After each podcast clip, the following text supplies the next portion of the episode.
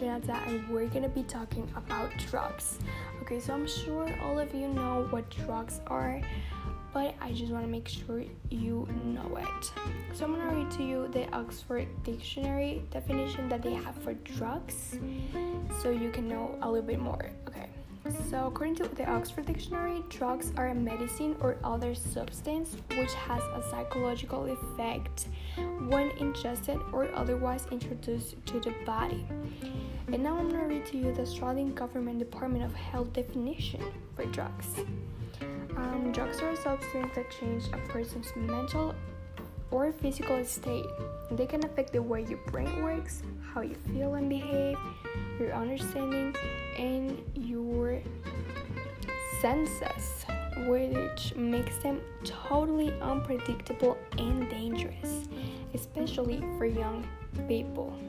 Okay, so now that you know that um, what they are and the fact that they're dangerous and that people around the world consume them and that it's not good for the health, I want to talk to you a little bit about the consequences. Okay, so the other day in class, we were talking about them and we were um, discussing it, and we, well, I came to a conclusion, and I think we can all agree with this that the biggest consequence is dying.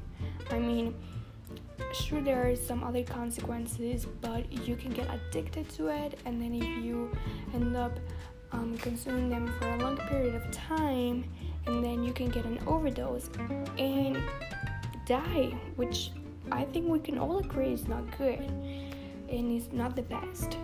So um, i know that in some states of the united states it's illegal to consume some drugs. In this case i think it's marijuana but I know that in, in some countries, drugs are illegal, which means if you want drugs, you have to buy them illegally, which again, not good.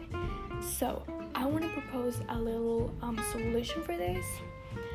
So, um, I think we can all agree again that the best way of sharing information with the world is by social media. So I was thinking maybe we could put something in social media.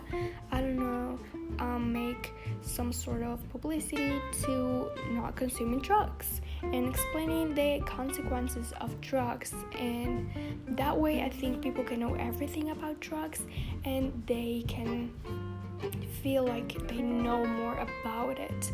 And I just feel like if they know the consequences to it, they will think twice before consuming them. I don't know. I think it would be a really great solution. But that's just my opinion. So I hope you like it. Thank you very much for listening to me, and I hope you had or have a great day. So thank you very much for listening to me, and I hope you have a great day again. Thank you.